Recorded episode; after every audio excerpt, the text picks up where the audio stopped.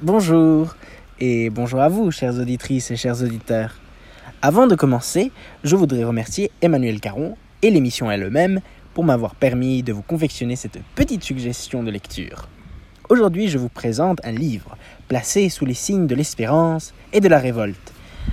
Un livre qui fait partie des titres de la rentrée littéraire de 2021.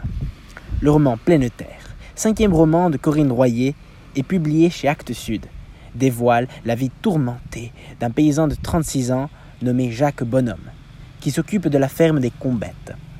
Les vagues de paroles, aussi foudroyantes qu'oniriques, coulent des doigts de Corinne Royer avec grâce et passion. Son style, autrement dit, est fiévreux, explosif et enivrant. Il nous méduse au détour d'une virgule, et on dirait parfois qu'il atteint les sphères intangibles de la poésie et de la vraie sensibilité qui permet de contempler ce qui n'est qu'un mirage dans la vie ordinaire. Je précise aussi que Corinne Royer mêle avec maîtrise les voix de plusieurs personnages de l'histoire afin de former un kaléidoscope polyphonique, une histoire vue et racontée par plusieurs voix, dont celle de la narratrice ou du narrateur. Une myriade de voix qui décrivent leur propre individualité et pourtant, dans cette chorale, manque un chant, les mots de Jacques Bonhomme lui-même. On ne l'entend qu'à travers sa lettre, et quand un autre personnage rapporte ces paroles, je suis parti, je suis vraiment parti. L'histoire de Pleine Terre s'inspire de la vie réelle de Jérôme Laronce, un agriculteur de Saône-et-Loire. Quant au nom de Jacques Bonhomme, il évoque les paysans de la Grande Jacquerie de 1358 lors de laquelle les paysans se révoltèrent contre la noblesse. Le Jacques Bonhomme du roman Pleine Terre est décrit souvent comme un colosse ou comme un homme de pierre, et il se révolte lui aussi contre une force supérieure qui tente de contrôler son rapport à l'agriculture.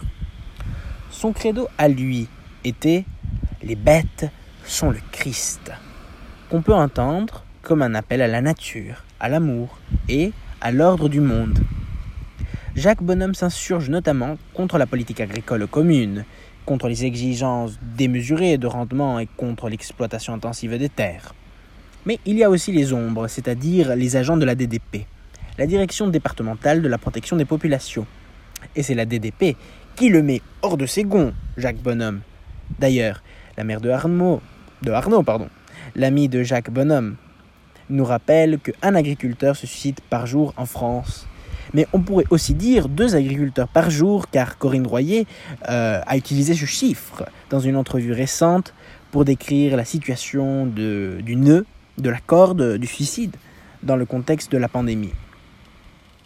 Euh, petite parenthèse, Arnaud, l'ami de Jacques Bonhomme, est un personnage très attachant et qui aime parler au dindon Joe. Voilà, donc c'est euh, une petite parenthèse.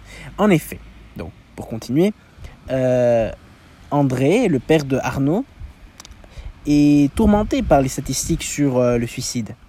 Et il tient un fichier nommé âmes en peine pour garder une trace de ces morts qui l'émeuvent. C'est sur cette toile de fond que va s'inscrire la cavalcade de Jacques Bonhomme, fugue en Volvo qui durera neuf jours, énervement irrépressible qui se déversera sur la destinée du jeune homme. Il quittera la ferme des combettes, ses livres et ses tâches journalières il les quittera, plein de cette phrase terrible, tant elle est vraie. On n'a plus beaucoup de musique en soi pour faire danser la vie.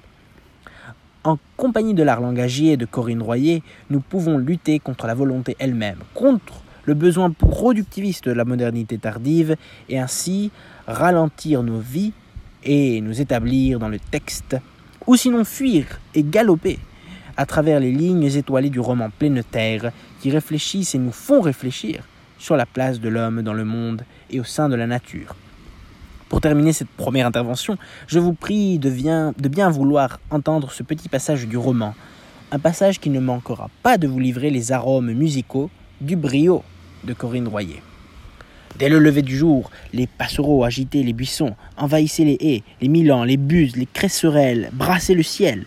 Les retardataires répétaient la grande cérémonie des parades, les ailes chatoyaient d'ocre, de rouge vif, de gris argenté, les plumes se hérissaient sur les têtes bariolées, coups tendus comme des arcs. ça sifflait, ça roucoulait, ça cacotait, ça jacassait, ça pépillait, tout ce tintamarre, toute cette symphonie nuptiale roulait dans l'air pur comme un immense tambour ardent. Alors, les avez-vous sentis, ces oiseaux?